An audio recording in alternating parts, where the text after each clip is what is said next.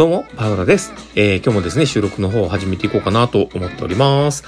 でですね、昨日、あの、帰ってくるのもね、結構遅かったんですけど、まあ、そこから、あの、実は、あの、8時頃から、11時頃まで、あの、ちょっと会議をしてたんですね。で、あの、仕事も7件回って結構バタバタしてたのにもかかわらず、それをやってたわけで、で、あの、昨日の放送にもね、その話は言ってたんですけど、結局終わったのが11時頃っていう、めちゃくちゃハードワークな感じがあったんですけど、まあそのね、まあ会議も結構知ってる人たちばっかりなのでね、こうすごく楽しかったところがあったんですけど、まあ時間が長くなってくるとね、もう疲弊しまくってしまって、まあその日は、ちょっとほんまに、ちょっとだけこう、お酒は飲んだんですけど、もうくたっと寝てしまいました。まあそんな感じでですね、えー今日の放送を始めていこうかなとは思っております。えー最後までお付き合いいただけると嬉しいです。はい。ということで始めていきます。えー、パウロのマインドブックマーク。この番組は、看護を楽しくをコンセプトに、精神科看護の視点で、日々生活の中から聞いているあなたが生き生き生きるエッセンスになる情報をお届けしています。はい。ということで、えー始めていきます。で、今日の、えー何、どんな話をね、しようかなってところなんですが、えー今日は全体のパイを考えて組み立てようよって話をましようかなと思っております。で、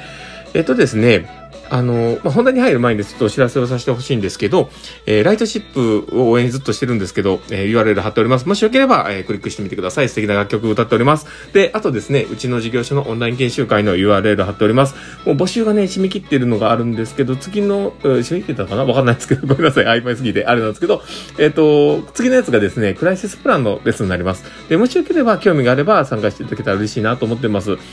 ということで、えー始めていこうかと思います。で、えーまあなんでね、こんな話をしようかなと思ったかなんですけど、実はその、昨日の3時間の会議のところで話をしていたことっていうのが、まあ僕の中では結構面白くて、で、あの、まあその、どんな話をしてたのかというと、あの自分たちのやってるプロジェクトに関しての、まあ、どうやってやっ、えーコマ数を割り当てていくのかというか、まあ、自分たちがこう仕事の時間っていうので、えーまあ、割り当ててもらえる企業側から割り当ててもらえる分に関して、えーどれぐらい請求するのかというような話もね、ちょっとしてたんですね。で、その時に、あの、実際この自分たちが売り上げが立つ分を、こう、ま想定して考えてはいたんですけど、すごくこうずれるんですね。で、だから、あの、もともと自分たちが請求しようとしてた分っていうのは、いろんなことを、まあ、踏まえた中で考えてはいたんだけども、結局、すごくマイナスだったっていうことなんですね。で、ただ、あの、自分たちが作れる収益っていうものを考えたときに、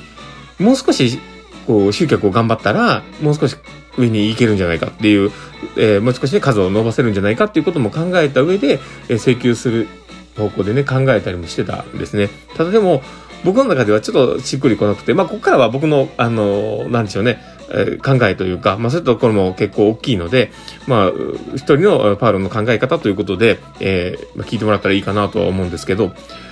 実際、その、何かものづくりをしたりとか、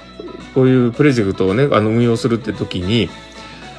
何かやるっていう時に、こう、収益がどれだけ見込めるかっていうのが未知数な時って、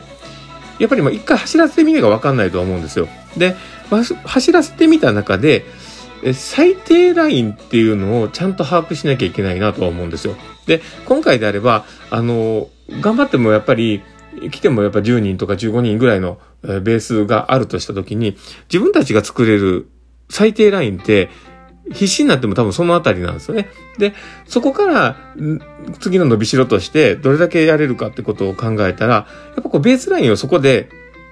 あの、全体のパイを設計していかないと、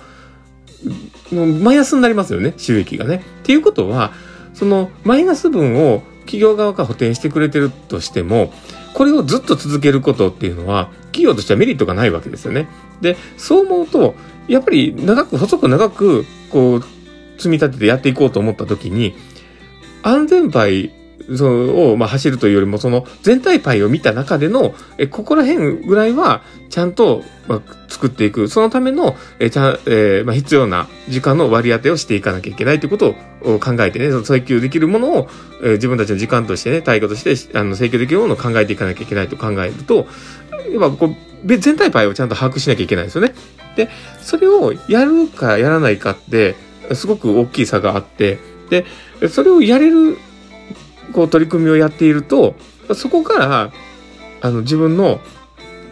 やるべきことっていうものが、だんだんこうね、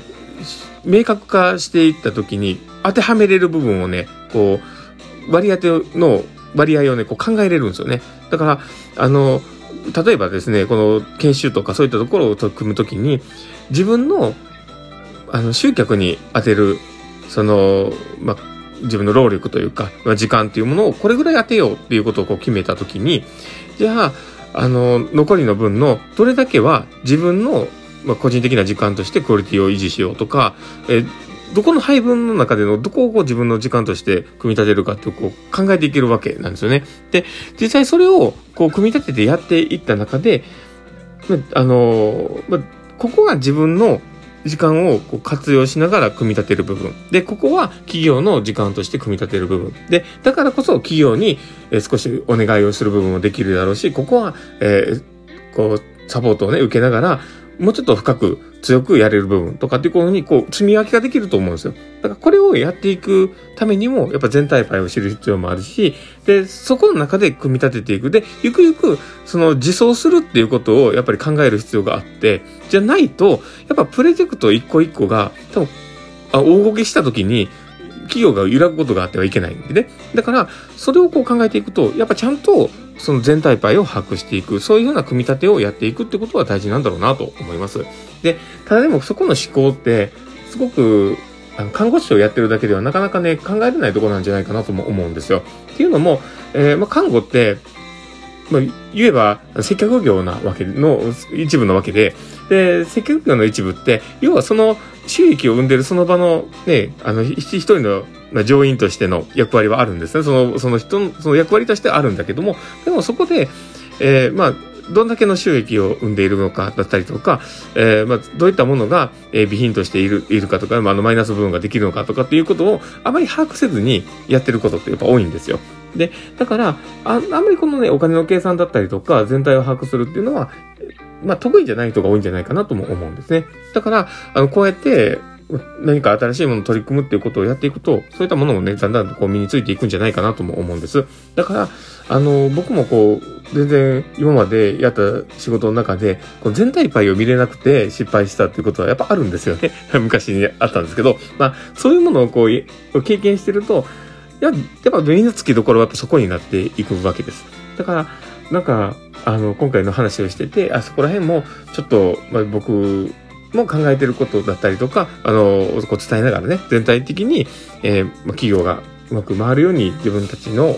こう、主張というか考えというところを、えー、正していったりとか、あの、考えていく、あの、土台をね、作っていかなきゃいけないんだろうなとも思いました。まあ、そんな感じでですね、えー、まあ、今日の放送は終わろうかなと思ってます。なんかちょっと、あの、うまく喋れたかどうかわかんないんですけど、まあ、その話をしておりました。ということで、えっ、ー、と、まあ、誰かのね、まあ、この話が参考になればいいなとは思っております。ということで、えー、今日の放送はこれで終わろうかなと思ってます。この放送を聞いて面白かったな、楽しかったなって方がいたら、ぜひフォローいただけたら嬉しいです。で、あと、えー、リアクションを残せるようになってると思います。えー、ラジオトークではね。だから、あの、フェイスマークとかハートマークとかネギとか、リアクション残していただけると嬉しいなと思ってます。で、あとですね、えー、もし、えー、良ければですね、そのライトシップの方の応援の方もしていただける方がいたら嬉しいです。で、もし良ければ、この放送の方も誰かにお勧めしてもらえると、パロさんもめちゃめちゃ喜びます。泣くかもしれません。ということで、えー、今日の放送はこれで終わろうかなと思ってます。この放送を聞いたあなたがですね、明日も素敵な一日になりますようにっていうところで、ではまた